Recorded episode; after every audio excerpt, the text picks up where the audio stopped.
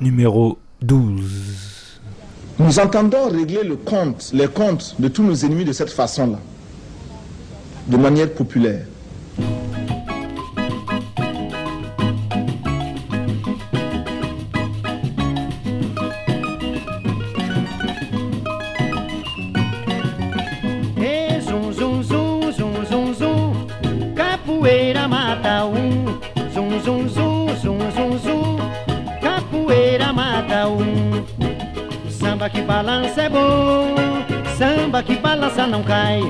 O meu samba tem que ser no tom a pedido do meu pai Samba que balança é bom Samba que balança não cai o meu samba tem que ser no tom a pedido do meu pai. Salve a Bahia, ioiô, salve a Bahia, ia, ia. Quem não sabe jogar capoeira, pirimbau vai lhe ensinar. Fala-me Deus, o Senhor São Bento, buraco velho tem cobra dentro. Fala-me Deus, o Senhor São Bento, buraco velho tem cobra dentro. E zum, zum, zum, zum, zum, zum. Capoeira mata um. Zum, zum, zum, zum, zum, zum, zum, zum, zum. Capoeira mata um. Samba que balança é bom.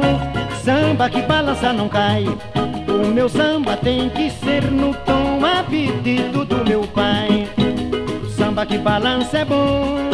Samba que balança não cai. O meu samba tem que ser no tom a do meu pai. Salve a Bahia, ioiô, salve a Bahia, ia, ia. Quem não sabe jogar capoeira, birimbau vai lhe ensinar. Fala-me Deus, o Senhor São Bento, buraco velho tem cobra dentro. Fala-me Deus, o Senhor São Bento, buraco velho tem cobra dentro. E zum, zum, zum, zum, zum, zum, capoeira mata um. Zum, zum, zum, zum, zum, zum, capoeira mata um. Samba que balança é bom, samba que balança não cai. O meu samba tem que ser no tom a pedido do meu pai. O samba que balança é bom, samba que balança não cai. O meu samba tem que ser no tom a pedido do meu pai. Salve a Bahia, ioiô, salve a Bahia, ia, ia. A quem não sabe jogar capoeira, pirimbau vai lhe ensinar.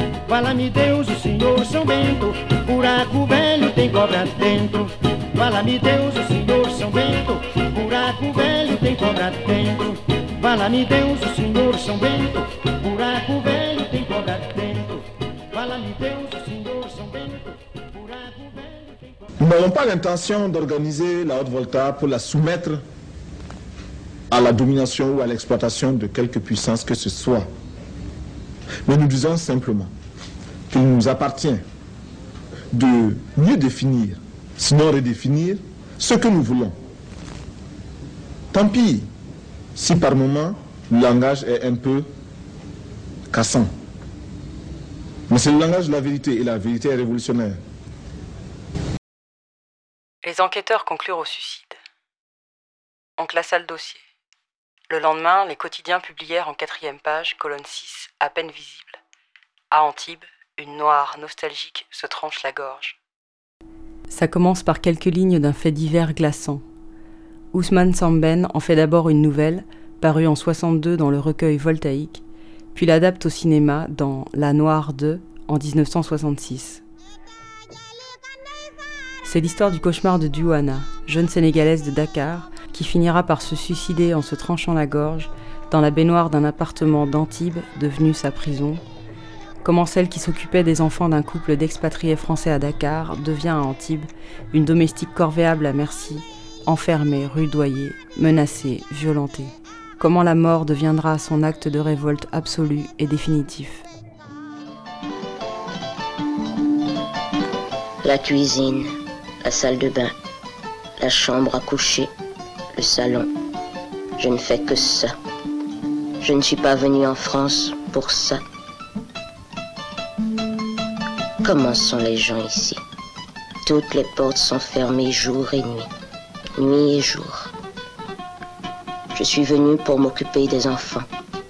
Où sont-ils? Pourquoi madame me crie-t-elle tout le temps? Je ne suis pas cuisinière ni femme de ménage.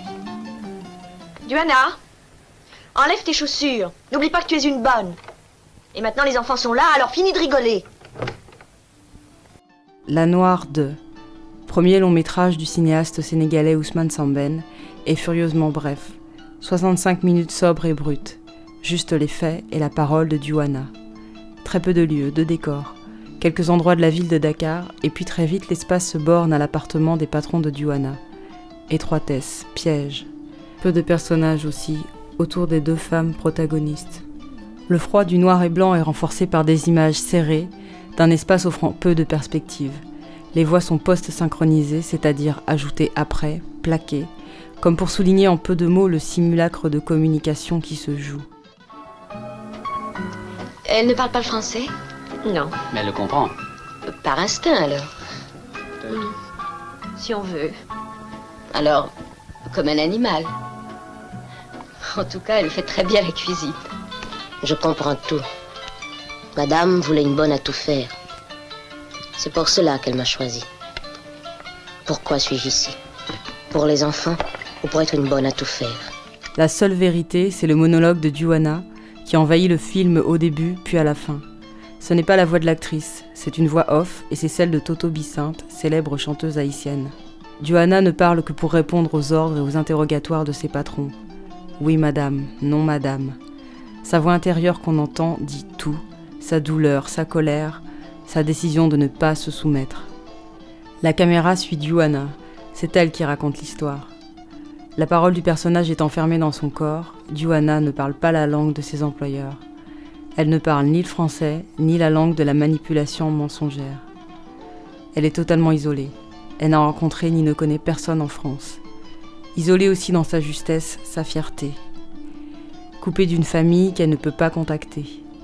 Tant si bien qu'elle refusera de croire et de répondre à une lettre de sa mère, puisque tout doit se faire dans cette langue française de patron, devenue la langue de la duplicité. Elle est donc en terre étrangère, réduite au silence, enfermée dans son ignorance de la langue du maître qui régit tout, qui vante à ses amis la qualité du Sénégal de Senghor, l'argent à s'y faire, la bonne cuisine sénégalaise, qui permet à l'invité de satisfaire sa curiosité sexiste et raciste en embrassant la bonne noire, qui n'a rien à y dire, qui doit sourire, mais à qui on interdit de se faire trop belle. Je suis impatiente de goûter. Vous verrez, c'est très bon. C'est très très fort. hein. Ah oui Oui, oui. Merci. La vraie cuisine africaine préparée par la bonne. Ah, Au Sénégal. Eh oui, au Sénégal. Bah, tant qu'il y a Senghor, c'est sûr. Faut que je réfléchisse. Faut pas me forcer la main. C'est une occasion inespérée. Mais regarde. Merci, Duana. Ah, Vous permettez, mademoiselle Je n'ai jamais embrassé de négresse. J'ai l'impression qu'elle n'est pas contente. Semben dessine un Sénégal d'après l'indépendance qui ressemble à un marché aux esclaves, pacifié, aménagé par une classe dirigeante bourgeoise comprador, complice du néocolonialisme. Militant anticolonialiste, marxiste et panafricaniste, Semben écorche explicitement le régime de Léopold Senghor et pointe l'absence de liberté d'expression. Régime qui se servira d'ailleurs des scènes où on voit le corps nu de l'actrice Thérèse Mbissine Diop pour rendre le film impopulaire au Sénégal. Mbissine Diop s'exilera d'ailleurs en France en 1976 pour retrouver une liberté professionnelle dont la privait l'État sénégalais. Semben dessine aussi un peuple sénégalais qui n'est plus à vendre. Duana préférera mourir que d'accepter quelques billets contre sa liberté et sa dignité. Le même argent que sa mère refusera quand l'ancien patron, de retour à Dakar, ira lui rendre les affaires de sa fille. Une fille qui n'était pas à vendre, une Afrique qui ne l'est plus, et un pardon qui ne s'achète pas. Ah, Veux-tu sortir Qu'est-ce qui Sors de la salle de bain C'est Duana, elle refuse de sortir. Même le café, c'est moi qui l'ai préparé. Mais elle n'est plus bonne à rien. Duana Bientôt, ce sera moi la bonne ici. Plus jamais. Madame me dira quelque chose. Jamais plus, Madame me dira, Joanna fait du café. Jamais plus, Joanna prépare-nous du riz. Jamais plus, Joanna lave la chemise de monsieur. Jamais plus, Joanna, tu es une fainéante. Jamais je ne serai esclave. La justice, c'est un masque en bois que Duana avait offert à ses employeurs et qu'elle retrouve accroché au mur de l'appartement d'Antibes. Gage de confiance, témoin, le masque est là. Elle le reprendra lorsqu'elle fera ses bagages avant le suicide. Un enfant, ami de Duana, le récupère dans la valise. Quand il part, l'ancien patron de Duana est suivi par l'enfant masqué. C'est l'Afrique qui poursuit le blanc lui demandant des comptes, que justice soit faite, pour qu'il comprenne bien qu'on n'achète plus ses enfants avec quelques billets. Justice pour Duana et toutes les femmes noires frappées par les violences racistes, classistes et sexistes, et le feu pour les ordures complices qui se voilent la face.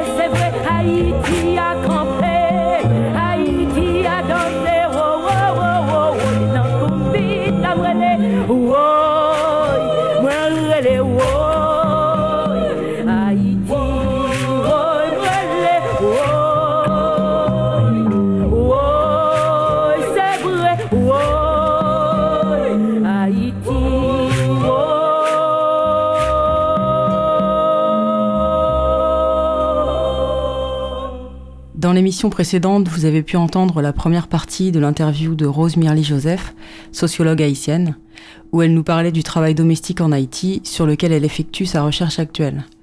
La dernière fois, il était donc question des parcours migratoires et sociaux des travailleuses domestiques, et puis du statut de leur travail, salariat, temps de travail et salaire minimum. Il y aura une troisième et dernière partie dans une prochaine émission, mais autour cette fois des travailleuses domestiques haïtiennes en France. Voilà, on retrouve Rosemirly Joseph dans la deuxième partie de l'interview où il est question de la relation entre les travailleuses domestiques en Haïti et leurs employeuses employeurs. Avoir une travailleuse domestique chez soi, ça permet quand même de s'adonner à une autre forme de travail. À une autre forme de travail plus valorisée, mieux payée, etc. Ça permet aussi de, se, de, se, de se protéger physiquement. Parce que quand même, même si on ne travaille pas à l'extérieur, il faut comprendre que le travail domestique en Haïti, c'est un travail très important. Déjà qu'en Haïti, bon, les maisons, elles sont bien, bon, elles sont construites autrement. Certainement avec moins d'infrastructures. Souvent, elles sont bien plus grosses qu'ici en France. Donc, il y a beaucoup d'espace. Et puis, il y a aussi il y a des gens qui s'embarrassent de, milliers de pièces, quoi. Genre, il y a cinq personnes qui habitent dans la maison, mais il y a tellement de pièces et tout. Là, je parle des gens, les gens qui ont de l'argent. Du coup, le travail domestique, il reste hyper important. Aussi parce qu'il n'y a pas d'électricité, pas beaucoup d'électricité, donc on ne peut pas vraiment mettre beaucoup de produits au frais. Il faut déjà les récupérer au jour le jour, les acheter. Il faut qu'il y ait une personne pour aller les acheter. Aussi parce qu'il n'y a pas vraiment l'eau courante. Il y a quelques personnes qui l'ont, mais c'est pas si général que ça dans le pays. Et donc, ne serait-ce que pour savoir ben, à quelle heure je vais avoir l'eau. Hein, il faut être là, il faut qu'il y ait une personne qui soit disponible pour attendre que, que l'eau arrive hein, et que euh, pour aller le chercher, aller l'acheter, etc. Donc c'est très pénible. Aussi parce qu'en Haïti, quand même, on n'est pas vraiment dans, dans, dans l'invasion des électroménagers. Hein, il y a beaucoup de choses qui se font encore de manière traditionnelle. Et aussi parce que euh, euh, la préparation des aliments en Haïti, c'est pas comme en France. Hein. On a des aliments beaucoup plus compliqués et aussi avec des choses à préparer au jour le jour. Il y a plein de trucs comme ça qui expliquent que jusqu'à présent en Haïti, le travail domestique reste très important en termes d'investissement physique, investissement temporel, fatigue et tout. Donc pour tout cela, souvent euh, c'est difficile, voire impossible, d'être à la fois à l'extérieur à travailler et aussi de travailler chez, chez soi. Non, c'est pas impossible, mais c'est très difficile. On peut pas le comparer à la France, c'est vraiment pas pareil. Et puis aussi, en, en, en, France, tu as un enfant, tu peux penser à une garderie, à la crèche et tout. En Haïti, c'est pas pareil, hein. tu vas pas trouver des, crèches publiques. Tu vas trouver quelques garderies qui coûtent hyper cher. Ou par exemple, tu vas payer pour euh, l'enfant l'équivalent du salaire de pas mal de patronnes, quoi, d'une patronne qui travaille par exemple à la banque euh, comme caissière. Quoi. Donc c'est des trucs comme ça. Il y a très peu de parents en de compte en Haïti qui ont leurs enfants en, garderie parce que ça, ça coûte hyper cher. Donc c'est plus facile d'avoir euh, une travailleuse domestique chez soi. Pareil pour les personnes âgées. Il n'y a, pas vraiment de, y a pas vraiment de maison de retraite. Hein. Les personnes âgées sont prises en charge dans leur famille. Ça son bon côté certainement. Mais qui est-ce qui va les prendre en charge? Ce sont, ce les femmes. À côté de ça, il faut admettre qu'il y a certaines personnes qui ont une travail domestique chez elles, mais qui ne travaillent pas à l'extérieur. Elles sont là, hein, elles ont besoin d'un coup de main de plus. Hein. Il y en a qui sont malades, hein, qui ne peuvent pas faire beaucoup de travail. Il y en a aussi qui ne sont pas malades, mais qui trouvent que c'est plus facile hein, d'avoir une personne qui les aide. Et puis, pour beaucoup de personnes aussi, c'est juste normal. Hein, tu es chez toi, tu es marié ou pas, mais tu as ta maison. C'est normal d'avoir une travailleuse domestique chez toi. Donc là, la travailleuse domestique devient. Ça fait partie de, l'infrastructure du ménage. Quoi. On a ça chez soi, ça, fait marcher les choses, ça les fait marcher plus facilement, et puis ça coûte pas hyper cher, donc on l'a chez soi. Donc là, il y a quand même en fin de compte beaucoup de, de choses qui motivent le fait d'avoir recours à un travail domestique. Et justement, dans les familles pauvres, où l'argent n'est pas du tout. Euh, c'est pas donné au niveau de l'argent, on peut bien comprendre que sinon, pour des raisons hyper importantes, les gens n'auraient pas. Hein, ils ne feraient pas euh, le choix d'avoir une travailleuse domestique. Et par exemple, dans mon premier travail en Haïti en 2006, sur les petites filles, les filles adolescentes des familles pauvres, ce qui se passait que dans ces familles hyper pauvres, tout le poids du travail reposait sur les mamans hein, et les filles, les plus grandes, les filles un peu plus âgées, quoi. Tu commençais à grandir, tu avais la charge des enfants plus jeunes, tu avais la charge de- des repas, il y a plein de choses que tu es obligé d'aider ta mère à faire à la maison parce qu'il n'y a personne d'autre pour le faire. Donc là, euh, il y a en fin de compte tellement euh, euh, de, de raisons qui déterminent tout ça et aussi de, différences de statut aussi, dépendamment de la classe sociale. Ça se passe pas pareil. Voilà.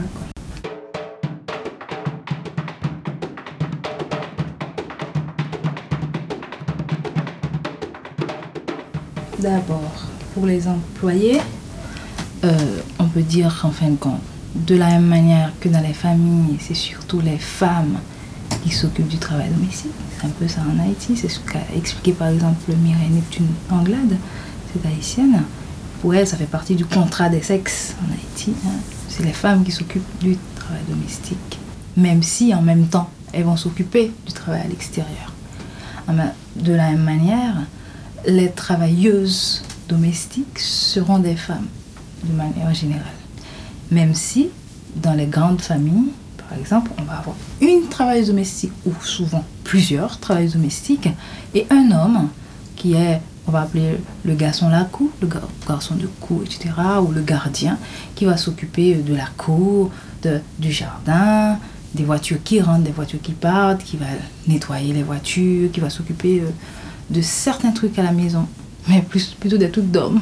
Par exemple, l'ampoule à changer, l'électricité à faire réparer, ou du moins ce qui va euh, euh, acheter des, des choses, quoi. Donc, en, en fait, c'est un homme travaille dans le cadre de ce travail domestique, mais qui ne fait pas les mêmes tâches que, que ces femmes. Elle va, c'est pas une personne pardon, qui va faire la cuisine, les hommes. Ils vont pas faire la cuisine. De la même manière aussi, les travailleurs domestiques, souvent on va pas leur demander de faire les travaux d'électricité. Cette division sexuelle du travail qu'on voit dans la vie de couple va vraiment être calquée sur la division sexuelle du travail des tâches domestiques réalisées par les, employés, les salariés. Quoi. Et, et- et- et donc ça se passe un peu comme ça. Et dans beaucoup de cas, on paye le mec beaucoup plus, plus cher que la femme. Alors que cette femme, elle travaille beaucoup plus. Dans des travaux beaucoup plus pénibles.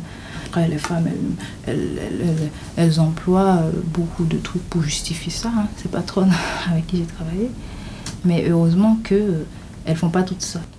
Et aussi, euh, même dans les, dans les rapports de travail, ce garçon-là, qu'est-ce qu'il représente par rapport à la femme patronne?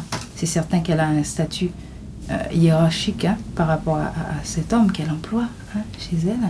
Mais dans, dans beaucoup de cas, c'est l'homme qui va dire au jardinier de faire ci dans la cour, de faire ça, de réparer telle chose dans la voiture, etc. Donc il y a quand même pas mal de rapports entre le patron masculin et ce travailleur domestique. Et pour la femme, qu'est-ce qu'elle a comme contact hein, La travailleuse domestique, qu'est-ce qu'elle a comme contact avec les patrons et les patronnes? Déjà par rapport aux patrons, bah, faut dire qu'ils sont invisibles. Je, les appelle les patrons invisibles parce que tout se passe comme si c'est pas aussi à leur service que les travailleuses domestiques travaillent. Parce que eux, ils sont à l'extérieur, soit au travail. Parfois, c'est des hommes qui sont au chômage, pas au chômage, qui, n'ont pas d'emploi parce qu'en Haïti, par exemple, le chômage n'est pas payé. En Haïti, tu travailles pas, tu travailles pas. C'est des hommes parfois qui travaillent pas, mais qui, malgré tout, ne vont pas travailler à la maison. Et qu'est-ce qu'ils font par rapport à cette travail domestique? Ben, Ils ne la regardent même pas. hein? Du moins, euh, il, peut être dans certaines formes de gentillesse et même du harcèlement sexuel. Pas uniquement le harcèlement, parfois c'est des violences sexuelles, le viol, des agressions sexuelles. Il y a quelques cas comme ça qui m'ont été euh, répétés, euh, qui m'ont été expliqués par les, travailleuses domestiques elles-mêmes. Et du coup, on, on peut dire, moi j'ai osé dire dans mon travail qu'en fin de compte, il n'y avait pas beaucoup de rapport entre les patrons et ces travailleuses domestiques et que l'un des seuls moments où il y aura un rapport, entre guillemets, une relation entre ces deux êtres, c'est uniquement dans la question de la sexualité et pas de la sexualité mais de la violence sexuelle quoi voilà Et, euh, mais là, ça peut être un peu, ça dépend de, la manière de le dire. Ça peut avoir un sens exagéré, mais c'est vrai que, que souvent c'est un peu comme ça. Alors que tout se passe comme si la travailleuse domestique travaillait uniquement au service hein, de la patronne, de cette femme qui, euh, qui elle, travaille ou bien elle a. Donc c'est cette femme qui définit hein, les tâches à réaliser, les conditions de travail. C'est elle parfois qui paye, hein, qui donne directement l'argent, même si ce n'est pas son argent, mais son mari lui donne l'argent et elle, elle le donne à la travailleuse domestique. C'est elle qui fait tout le rôle de surveillance, de supervision, qui dit ce qu'il faut faire, qui surveille que c'est bien fait. Et c'est elle aussi qui joue tout le rôle d'intermédiaire entre la travailleuse domestique et le patron. Et elles vont fort là-dessus, quoi. Souvent, elles mettent beaucoup de pression hein, sur les travailleuses domestiques, aussi pour répondre aux besoins de leur mari. Après, euh, il faut quand même admettre que dans toutes les familles, il n'y a pas forcément ces deux êtres en présence. Ça veut dire, parfois, la travailleuse domestique peut travailler dans une maison où il n'y a pas du tout de femmes, où il n'y a que des hommes. De plus en plus, un homme qui, est, qui doit aller travailler dans un endroit où il n'a pas de famille, il prend une travailleuse domestique. Donc, à ce moment-là, il n'y a que des patrons. Ou bien parfois, mais rarement, on peut avoir une maison où la femme vit seule, etc. Ou dans d'autres cas, les femmes qui vivent en grande partie euh, entre sœurs ou bien parents-enfants, mais sans la présence d'un mec. Le mari qui est mort ou bien qui est, qui est absent. Et de fait, dans la maison, il n'y a que des femmes.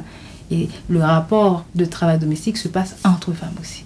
Alors ce rapport-là, quand on peut se l'imaginer, bien sûr, ça peut être empreint de solidarité, de respect, de gentillesse, etc. Mais ça peut être très violent aussi.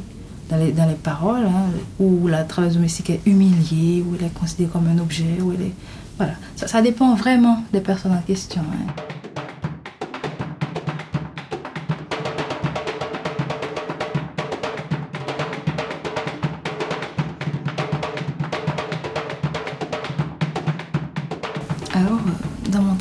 Par rapport à ça, j'ai dû faire une différence entre ce que j'appelle le traitement et la relation.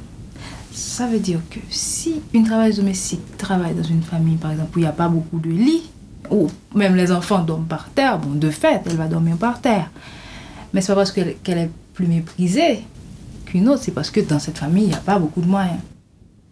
Dans les familles riches, probablement, elle mangera mieux probablement elle aura plus d'espace, il y aura une, dépendance. Donc cette petite maison dans la cour, elle va habiter. Et même que dans, certaines familles riches, on parle des repas, ben, le repas est là, mais il n'est pas pour la bonne. Par exemple, ça se faisait souvent avant, euh, ça, ça se fait moins maintenant, mais ça veut dire que les gens, ils ont de l'argent, mais c'est pas pour autant qu'ils traitent mieux leurs bonnes. Et en parlant de rapports sociaux, on a bien vu que déjà par rapport à la division sexuelle du travail, il y a les rapports de, de, sexe qui sont là. Il y a aussi les rapports de classe. On voit bien qu'il y a une différence entre, entre les femmes selon qu'elles travaillent dans une famille riche ou une famille pauvre, etc. Il y a aussi les différences de race. Autant en Haïti, on ne va pas vraiment parler de race et tout, on va parler de couleur et tout. Ben, une femme paysanne, très claire de peau, qui est considérée comme, entre guillemets, une belle femme claire et tout, ben, dans beaucoup de cas, elle ne sera pas obligée de travailler comme travailleuse domestique. Elle va trouver un autre travail. Ou bien aussi, elle, va trouver un arrangement amoureux plus facilement. Ça veut dire quand tu es dé- déclarée comme une belle femme, tu peux facilement euh, trouver un, un bon parti, un bon mariage, etc. Ça veut dire que plus tu es discriminé sur le plan de la race, moins tu auras d'alternatives au travail domestique, donc plus tu seras obligé d'être travailleuse domestique. Et puis, bon, il y a quand même pas mal de, commentaires racistes par rapport aux paysans en Haïti, quoi. hein. Le- on parle de leurs orteils, de leurs cheveux, de leur, tête. On le dit aussi pour les femmes paysannes. Donc, en fin de compte, on ne peut pas dire qu'il n'y a pas euh, le colorisme qui est déterminant dans le travail domestique en Haïti, même si non, on ne peut pas le dire non plus comme ça se passe en France. C'est pas, pas comme ça. Quand je parle à ces femmes, elles sont absolument conscientes de leur situation. Elles savent que c'est pas normal. Elles ont envie que ça change. Il y en a qui croient que ça peut changer. Il y en a qui pensent qu'il faut se battre pour que ça change. Mais souvent aussi, le discours, c'est que l'État doit changer ça. l'État doit donner un autre type de statut aux gens, ou bien l'État doit améliorer les conditions de travail. Donc il y a ça. Maintenant, la militance. Hein, c'est pas, c'est pas très évident de, de, de, avec ce statut-là de définir des choses comme ça, même si ça a été fait dans, certains pays comme le Brésil, etc. Mais euh, je veux dire que bon, ça n'existe pas vraiment en Haïti. Et j'essaie de, de- de trouver des justifications à ça. Ça veut dire que, par exemple, même pour mon travail, quand j'essaye de proposer des groupes hein, de, de parole, des groupes de, de, d'entretien sur le travail domestique, autant je peux le faire avec les femmes paysannes qui habitent au même endroit, etc., hein, dans le milieu paysan, je ne peux pas le faire avec le travail domestique en Haïti. Le temps de travail, elles n'ont pratiquement pas le temps pour elles. hein. L'argent, elles n'ont pas forcément beaucoup d'argent pour s'investir dans d'autres activités qui demandent des, déplacements, etc., des frais de, transport et tout. Elle n'a pas suffisamment d'argent pour ça. Il y a plein de choses comme ça qui expliquent que euh, ce type de mouvement-là n'existe pas. Et puis bon, il faut dire qu'en Haïti aussi, hein, en Haïti, il n'y a pas beaucoup de syndicats. Dans, dans, dans- voilà, il n'y a pas beaucoup d'associations syndicales. Et donc, je pense que de ce fait, ce type de métier-là participe aussi, euh, pas participe, mais euh, se baigne dans cette ambiance de manque de syndicats en Haïti. Ce qu'il y a surtout en Haïti, de plus en plus, c'est les ONG et tout. Ces ONG qui ne travaillent pas vraiment sur le travail des personnes de manière générale, voire sur le travail des travailleurs domestiques, qui n'est même pas considéré comme un vrai travail, comme un travail qui mérite un salaire spécifique, un temps spé- spécifique, un statut spécifique et tout. Donc, ceci dit, je ne pense pas que ça justifie le fait que ça n'existe pas en Haïti, ou je ne suis pas en train de dire non plus que ça ne peut pas exister, mais je pense que tout cela participe au fait que ça n'existe pas.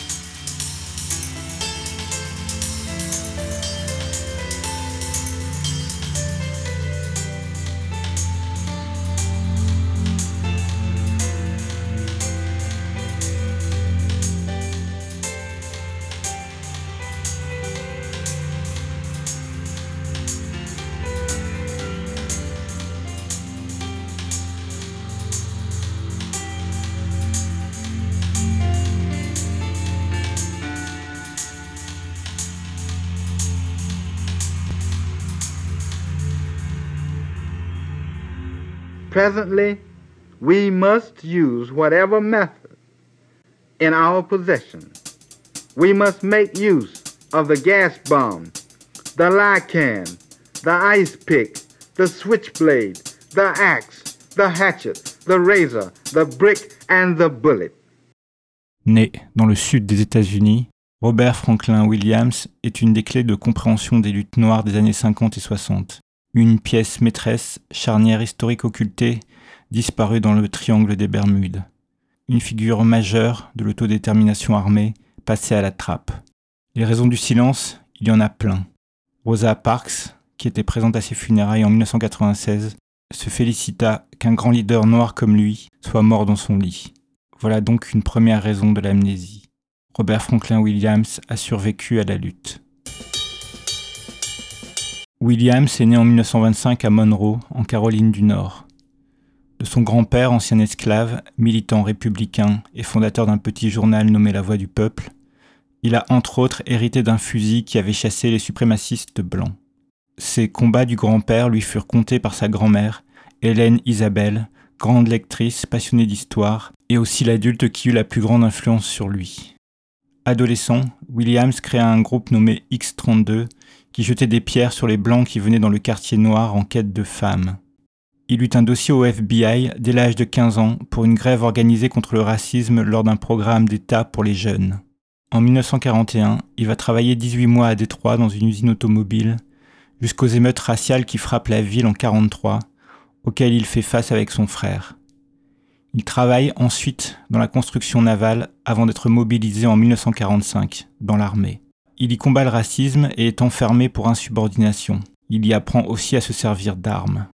Il quitte l'armée en 1946 et vient finir son lycée à Monroe. Il se marie ensuite en juin 1947 et sa femme Mabel militera à ses côtés. Ils resteront éloignés de Monroe pendant dix ans en quête de travail. Robert Williams alternera études payées par l'armée en psychologie et littérature et boulot précaire d'ouvrier.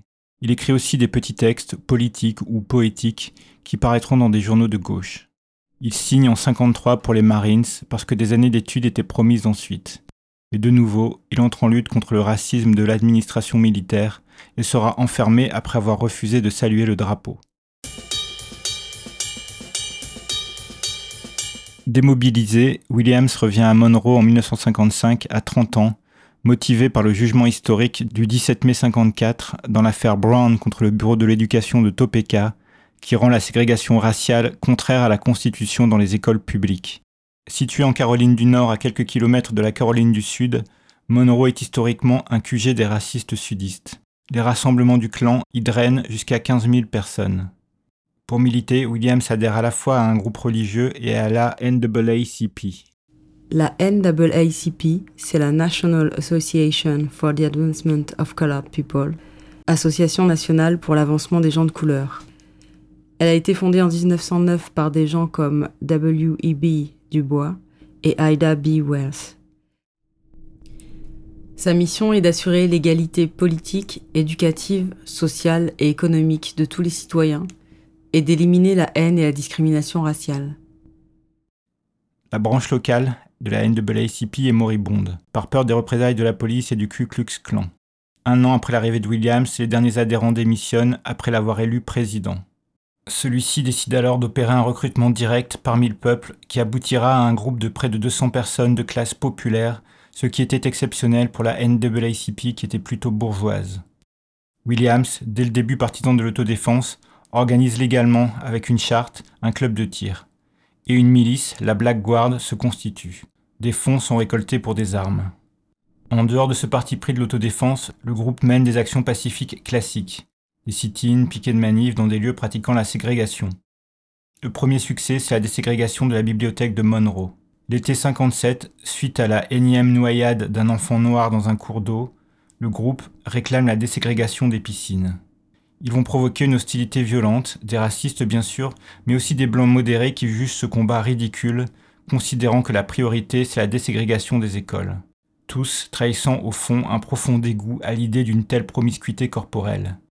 Face à l'activisme de la NAACP, les menaces et les harcèlements du Ku Klux Klan et de la police s'amplifient. Des rondes de la Black Guard sont organisées dans le quartier noir, des tranchées sont creusées et des sacs de sable installés. Une chaîne téléphonique assure la communication en cas de danger. En octobre 57, un cortège agressif du clan, mobilisé pour un rallye, pénètre dans le quartier noir pour semer la panique comme de nombreuses fois auparavant. Il est cette fois immédiatement mis en déroute par la milice en armes. La théorie générale de Williams était que les racistes n'étaient pas prêts à risquer leur vie de blancs privilégiés pour s'attaquer à des noirs. D'où la popularité des lynchages et en même temps la déroute face à l'éventualité d'un affrontement armé. L'un des épisodes fondateurs de l'autodéfense à Monroe s'était joué dix ans auparavant, quand Benny Montgomery, ancien combattant et ami de Williams, avait tué son propriétaire terrien lors d'une dispute pour son salaire. Montgomery n'échappa au lynchage que pour être jugé, condamné à mort et exécuté dans une ville voisine. Avant le retour du corps à Monroe, le clan fit savoir qu'ils sont considérés propriétaires. Bien décidés à ne pas abandonner la dépouille de leur ami, une quarantaine d'hommes noirs armés, dont Williams, accueillirent une troupe du clan qui prit finalement la fuite. C'est à travers plusieurs procès synthétisant le sexisme du racisme sudiste que les combats de Monroe vont se déployer médiatiquement. La première affaire, c'est le Kissing Case, le procès du baiser. En octobre 58, lors d'un jeu, une fille blanche, Sissy Sutton, embrasse un garçon noir, Hanover Thompson. Un autre garçon noir, Fuzzy Simpson, est là. Ils ont tous entre 8 et 10 ans. De retour chez elle, Sissy le dit à sa mère. Horrifiée, celle-ci prévient son mari qui part avec ses amis pour lyncher le petit garçon. Le shérif est mis au courant, les deux garçons sont arrêtés, battus et détenus dans la terreur pendant six jours, sans voir ni avocat ni famille. Des coups de feu sont également tirés sur la maison des parents. Les enfants vont être jugés et condamnés à une espèce de maison de redressement pour une durée, je cite, qui ne devra pas excéder leur 21e année. Ils en prennent donc pour 13 et 11 ans d'enfermement. Le groupe de Monroe va lancer une campagne médiatique sans précédent. Williams mise sur le climat de guerre froide pour mettre en difficulté l'État américain et provoquer l'annulation du jugement. L'affaire fait le tour du monde et au bout de quatre mois d'une telle campagne, la condamnation est annulée et les enfants sont libérés. Cette affaire est emblématique de la construction idéologique de l'homme noir comme prédateur sexuel et témoigne de l'angoisse maladive de la déségrégation des écoles chez les blancs. Angoisse de ne plus pouvoir contrôler les interactions corporelles entre enfants noirs et enfants blancs. En mai 1959, deux affaires passent au tribunal le même jour. Un ingénieur blanc, a tabassé la femme de chambre noire de son hôtel parce qu'elle l'avait réveillée. L'autre affaire est une tentative de viol sur Mary Ruth Reed par le blanc Lewis Medlin venu l'agresser chez elle. Enceinte de 7 mois, elle s'est défendue, aidée de ses cinq enfants en bas âge. Alertée par les cris, une voisine blanche est arrivée, a vu Medlin qui a donc fini par partir. Quand elles apprirent l'agression, de nombreuses femmes de la NAACP avaient voulu s'occuper directement de Medlin mais Williams s'y était opposé, disant que ça devait se régler par la justice, d'autant plus qu'il y avait un témoin blanc. Pour l'histoire de l'hôtel, Shaw, l'ingénieur blanc, ne vient pas au tribunal et n'est pas inculpé. Pour Mary Ruth Reed, l'avocat du violeur dit que celui-ci avait bu et voulait juste rigoler. Puis, désignant la femme de l'agresseur comme, je cite, la fleur pure de Dieu, la plus grande offrande de Dieu, fin de la citation, il va demander au juge s'il est possible que Medline lui ait préféré, je cite, ça, en montrant Mary Ruth Reed. Les poursuites sont abandonnées, mais Medline doit être évacuée d'urgence face à la colère des femmes noires. Pour ce qui est de la suite, Williams dit ceci. Toutes les femmes noires se sont tournées vers moi et ont dit Sans toi, cet homme aurait été puni. Maintenant, elles vont penser qu'ils peuvent tout faire en toute impunité. Williams fit à ce moment-là une déclaration en rupture totale avec le parti pris des luttes pour les droits civiques. Il proclama publiquement qu'il fallait désormais répondre à la violence par la violence. Dès le lendemain, il fait la une des médias américains. Roy Wilkins, dirigeant national de la NAACP, exige de lui qu'il s'excuse. Paniqué, la NAACP craint de perdre avec cette sortie radicale le soutien important des Blancs modérés du Nord. Williams refuse de s'excuser et c'est par la radio qu'il apprendra ensuite sa suspension temporaire de la NAACP, malgré le soutien unanime de la branche de Monroe. Deux mois plus tard, en juillet 59, pour son congrès national, la NAACP va éprouver le besoin de faire un pamphlet contre Williams. Martin Luther King, invité du congrès, fait aussi un discours qui attaque directement Williams en caricaturant sa position et qui condamne la violence notamment parce que ça risque d'éloigner les blancs de bonne volonté. En fait, ce sont aussi les réalités de terrain de la base qui sont en train de s'opposer aux enjeux nationaux des organisations et à leurs calculs diplomatiques bourgeois. C'est à ce moment-là que la nécessité de médias autonomes s'impose pour Robert Williams, qui crée un mensuel dans lequel Mabel Williams s'investira aussi énormément. Le vrai combat afro-américain était juste un réseau déconnecté de poches de résistance, et ce qui était honteux, c'est que la seule source d'information sur ces combats, isolés, étaient les récits imprécis des Blancs. Je suis rentré chez moi et j'ai concentré mes efforts dans le développement d'une newsletter qui informerait en termes précis, pas approximatifs, à la fois les Noirs et les Blancs sur la lutte de libération afro-américaine en cours aux États-Unis et sur notre combat permanent à Monroe. Le premier numéro de The Crusader, Le Croisé, sorti de la machine à renéotyper le 26 juin 1959. La même année, quelques mois après, sortait la première biographie de Martin Luther King nommée Le Croisé sans violence. Pour les militants sur le terrain, les positions n'étaient pas aussi tranchées. Rosa Parks se souvient bien que les gens dans le mouvement non violent en Alabama connaissaient Williams et admiraient ses actions. Williams lui-même respectait le combat pacifique et prenait surtout la flexibilité dans les stratégies. Les stratégies de non-violence vont continuer et doivent continuer. Nous croyons, nous aussi, aux stratégies non-violentes à Monroe. Nous les avons utilisées. Nous avons utilisé toutes sortes de stratégies. Nous croyons aussi que tout combat pour la libération doit être un combat qui s'adapte. On ne doit pas se positionner en imposant une seule méthode comme la voie de libération. Sinon ça devient dogmatique, ça nous fait tomber dans le même genre de dogmatisme pratiqué par les fanatiques religieux. On ne peut pas se payer le luxe de ce genre d'attitude. Mais il le dit, même dans le cadre des stratégies non violentes, parce qu'on les savait armés et décidés, personne ne les attaquait physiquement. Nous n'apparaissions pas dans les rues de Monroe comme des mendiants dépendants de la générosité des suprémacistes blancs nous nous comportions comme des personnes avec de la force, et c'était mieux pour tout le monde que des relations paisibles se maintiennent. L'histoire donnera raison à Williams sur la nécessité du rapport de force. En 1961, une dizaine de Freedom Riders, militants pour l'égalité raciale, viennent à Monroe pour une semaine, accueillis par la NAACP. Ils veulent prouver que, à Monroe aussi, les méthodes pacifistes sont valides. Après une semaine de piquet, une horde de racistes va déferler le dimanche, soutenue par la police locale et les militants échappent de peu au lynchage. Le comté est envahi par la police territoriale et le shérif téléphone à Williams pour lui dire que dans l'heure qui suit, il sera pendu. Williams prend avec sa famille une fuite qu'il pense temporaire, mais découvre ensuite qu'il est recherché pour une fausse accusation de kidnapping. De là débutera l'exil. Motherless children have a hard time children have a hard time, have a hard time, well a hard time. Well, motherless children have a hard time when the mother is gone. This train don't care no gamblers. Hallelujah. This train don't care no gamblers. This train don't care no gambler, don't care no rambler, no midnight gambler. This train don't carry no gambler. Hallelujah. This train carried my mother. Hallelujah. This train carried my mother. Hallelujah. This train carried my mother, carried my father, my sister, my brother. Well, this train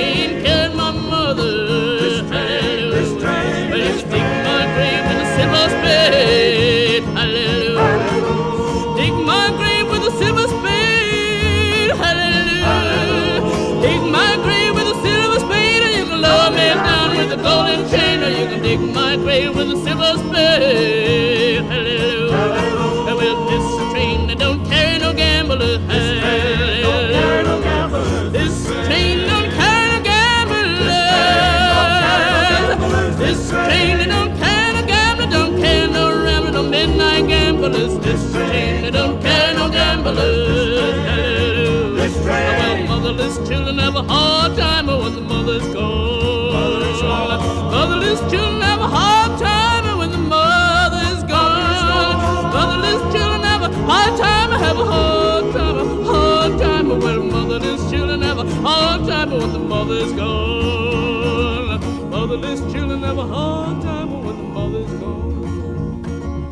gone. Motherless children have a hard time when the mother's gone.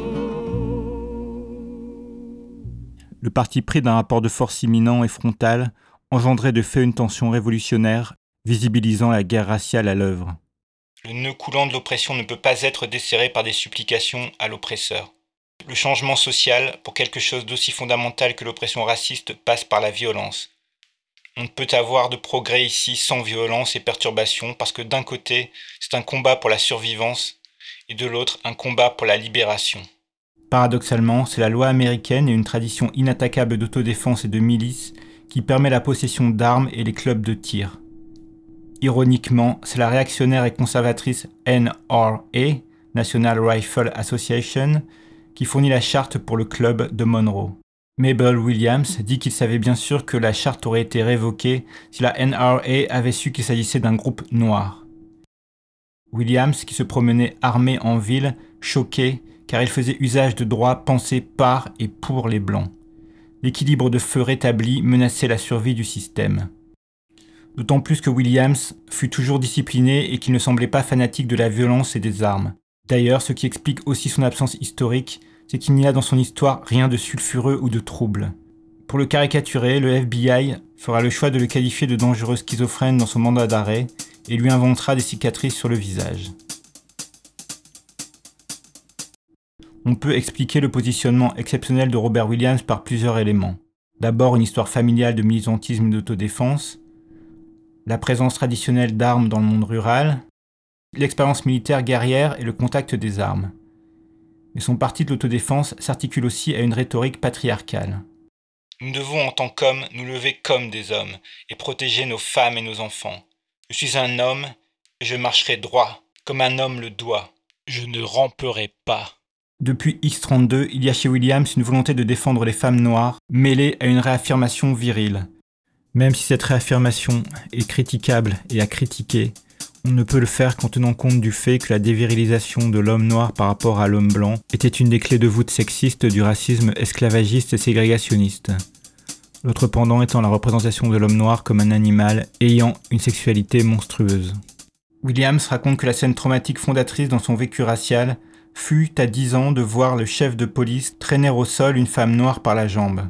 Elle hurlait de douleur et de terreur. Et il est probable qu'une agression sexuelle allait s'en suivre. Fut frappé par les rires des hommes blancs et la passivité des hommes noirs regardant ailleurs, par le spectacle d'une soumission qui qualifiera ensuite d'émasculation. Même si les femmes participaient aux activités armées, Williams avait par exemple composé le premier bureau de la NAACP exclusivement d'hommes anciens combattants et d'une seule femme pour le secrétariat. La déclaration médiatique nationale de Williams sur la violence répond à une tentative de viol impunie par la justice. Mais alors que les femmes voulaient agir avec des armes, c'est un homme, le leader, qui a temporisé, et c'est lui qui ensuite va publiquement prendre position pour une réponse violente. Le débat va déboucher alors non pas sur la violence sexuelle, mais sur l'utilisation de la violence. Cette intrication entre autodéfense et masculinité se retrouvera plus tard largement amplifiée chez les Black Panthers. C'est d'autant plus à questionner que Ida B. Wells, début 20e, prônait bien avant tous ces hommes, l'autodéfense armée. Elle articulait lutte des Noirs et féminisme comme d'autres leaders historiques fondamentales, comme Harriet Tubman ou Sojourner Truth par exemple. De toute évidence, les luttes noires de la deuxième moitié du XXe furent malheureusement bien riches en réassignations sexistes. Mabel Williams, dont la pensée et l'action personnelle sont très très peu documentées, dit qu'elle ne voit aucun problème à avoir toujours été dans l'ombre de son mari et tient des propos quasi antiféministes quand elle dit que ce qui compte, c'est l'unité du peuple pour le combat principal, la question de la place des femmes étant utilisée selon elle par le pouvoir pour diviser.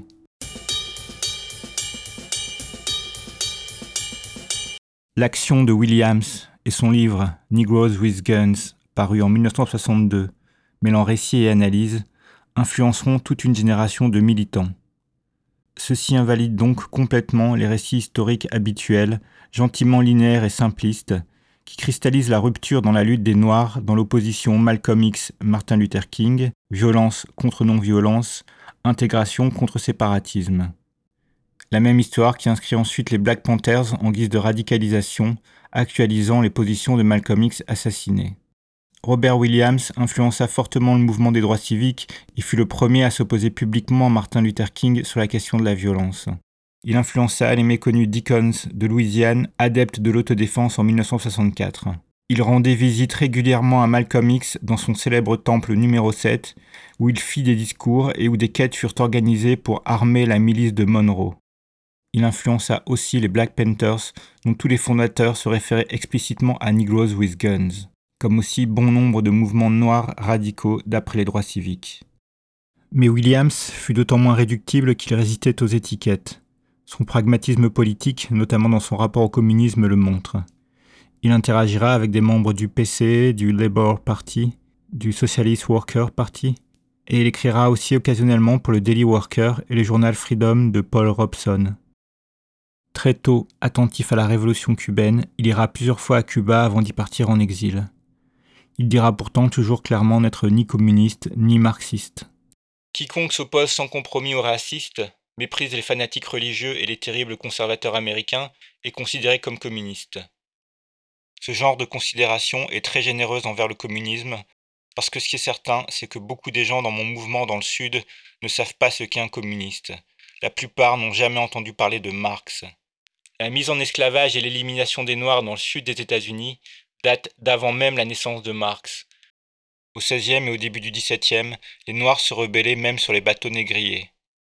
L'histoire de l'esclavage des Noirs américains fut marquée par de nombreuses conspirations et révoltes de Noirs. Bien sûr, les marxistes ont participé au combat des Noirs pour les droits humains, mais les Noirs n'ont besoin d'aucune philosophie ou d'aucun parti politique pour savoir que l'oppression raciale est mauvaise. C'est l'oppression raciale elle-même qui a poussé les Noirs à la révolte. Le fait que la discrimination et la ségrégation raciale soient liées à l'exploitation économique n'est pas la question. Nous sommes opprimés et peu importe la cause originale ou le but. L'esprit, la personnalité des racistes qui nous oppriment sont tordus depuis tant de temps que ça en est à un niveau psychiatrique. Williams refuse la ritournelle sophiste eurocentriste qui voudrait qu'on soit par essence marxiste dès qu'on s'oppose à une forme de domination liée au capitalisme. Il refuse à la fois stratégie imposée et récupération, ce qui pousse aussi sans doute une certaine gauche à ignorer son histoire. Par contre, il sera souvent qualifié de communiste par le pouvoir américain, les racistes sudistes ou les noirs modérés qui veulent le décrédibiliser. Sa force réside dans sa totale insensibilité à ce type de jugement et sa capacité d'alliance sans sacrifier son autonomie. On sait par exemple que dans le Kissing Case, le groupe de Monroe fut beaucoup plus soutenu par les trotskistes du Socialist Worker Party que par la NAACP. Mais en exil, dans le labyrinthe de la guerre froide, son indépendance va lui poser problème. Le PC américain d'abord ne veut pas de dû à Cuba parce qu'il n'est pas communiste et que ses positions gênent la classe ouvrière blanche. Selon Williams, c'est aussi parce que ça ôte au PC américain la possibilité de parler à la place des Noirs à Cuba. Mais Williams dérange aussi les dirigeants cubains. C'est Castro lui-même qui devra insister pour l'accueillir et intervenir pour que Robert et Mabel puissent organiser et diffuser leur émission de radio. Radio Free Dixie is presenting the soul side of rock in the year of fire. The social conscious rock and roller is calling attention to social injustice. Yes, these new cats are no slackers. We are tuned in to their wavelength, and we dig them plenty. Radio Free Dixie, né à Cuba le 1er juillet 62, était diffusé sur Radio Havana de manière hebdomadaire. Les copies de l'émission étaient envoyées à différentes radios de Los Angeles, New York, Seattle et bien sûr dans le sud des États-Unis. Des émissions furent même diffusées sur Radio Hanoi. Le Crusader continue aussi à paraître et à circuler dans le monde, avec notamment 40 000 abonnés aux États-Unis. Williams découvre aussi le racisme cubain, même s'il refuse de se joindre à des militants noirs comme Carlos Moore pour le dénoncer. On lui demandera constamment de changer sa lecture raciale en lecture de classe, les Cubains refusant de questionner leur politique de suprématie blanche, les Américains lui reprochant de poser problème à la classe ouvrière blanche. Le PC américain réactivera la pression sur les Cubains pour le neutraliser après que Williams aura refusé en ces termes de prendre ses distances avec les Black Muslims. Les Blancs vertueux devraient abolir le racisme parmi les leurs avant de se penser qualifiés pour dire ce qui est du racisme parmi les Noirs. Petite parenthèse, cette considération est toujours actuelle. Fin de la parenthèse. Les Cubains vont progressivement saboter son travail, fabriquant de fausses versions du Crusader, histoire de faire passer pour un traître. Et en parallèle, de constants manques de matériel seront invoqués pour annuler le vrai Crusader. La diffusion de Radio Fredixie est aussi restreinte. Les Williams quitteront Cuba en 65 dans des circonstances où Williams commence à craindre pour sa sécurité. J'aurais pu rester à Cuba et être un oncle Tom socialiste, mais je ne vois pas la différence entre être un oncle Tom socialiste et être un oncle Tom dans l'Amérique raciste et capitaliste. Un texte d'une trentaine de pages envoyé par Williams à Castro de la Chine maoïste ne fera qu'aggraver la distance. En Chine, Williams, qui est surtout un symbole, continuera son travail de sensibilisation, d'information avec le Crusader et de connexion internationaliste lors de voyages en Afrique ou en Asie. Il dira le combat des Noirs américains à l'anticolonialisme et au tiers-monde émergent, appelant par exemple les soldats noirs à refuser de se battre au Vietnam dans un texte nommé Écoute, frère. William se moque qu'on le pense téléguidé, répétant haut et fort qu'il n'y a pas de toute façon de pays neutre par rapport au combat racial américain. Pour lui, il faut faire ce que l'on peut d'où l'on est, en conservant son indépendance d'action. En exil, il sera aussi lié à des groupes noirs radicaux comme le Mouvement d'action révolutionnaire, ou la République de Nouvelle-Afrique, mouvement séparatiste partisan d'une nation noire américaine, même si Williams refuse de toute façon l'étiquette de nationaliste noir. Son retour en 1969 aux USA ne le ramène pas vers les mouvements noirs radicaux, pourtant en manque de leadership. Arrivé dans le Michigan, il fait direct face à une menace d'extradition vers la Caroline du Nord pour les fausses accusations de kidnapping de 1961 mais le gouvernement américain souhaiterait que Williams participe à la normalisation de ses relations avec la Chine. Williams va accepter la collaboration, ce qui va jouer en sa faveur, sans empêcher une bataille judiciaire qui durera jusqu'en 1976 pour arriver à l'invalidation des poursuites. Après leur retour, les Williams se contenteront d'un militantisme plus discret et plus classique. Malgré les négociations de fin de parcours, ce qui reste marquant chez Williams, c'est l'autonomie et la détermination d'un individu réfractaire aux étiquettes qui se battait, je cite, pour la liberté et la justice. Un individu qui très tôt avait fait le lien entre la politique locale nord-américaine et l'impérialisme mondial, entre la lutte des Noirs américains et la décolonisation. Un individu que sa légitime impatience a rendu révolutionnaire. Il est mort en 1996 dans le Michigan d'un lymphome de Hodgkin et fut enterré en guise de retour au pays natal à Monroe, Caroline du Nord.